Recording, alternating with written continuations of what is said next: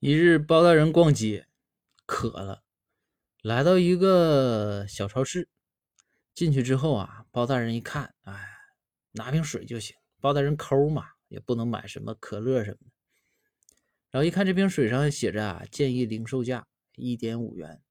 包大人一看，嗯，挺好，挺便宜。于是包大人就付账。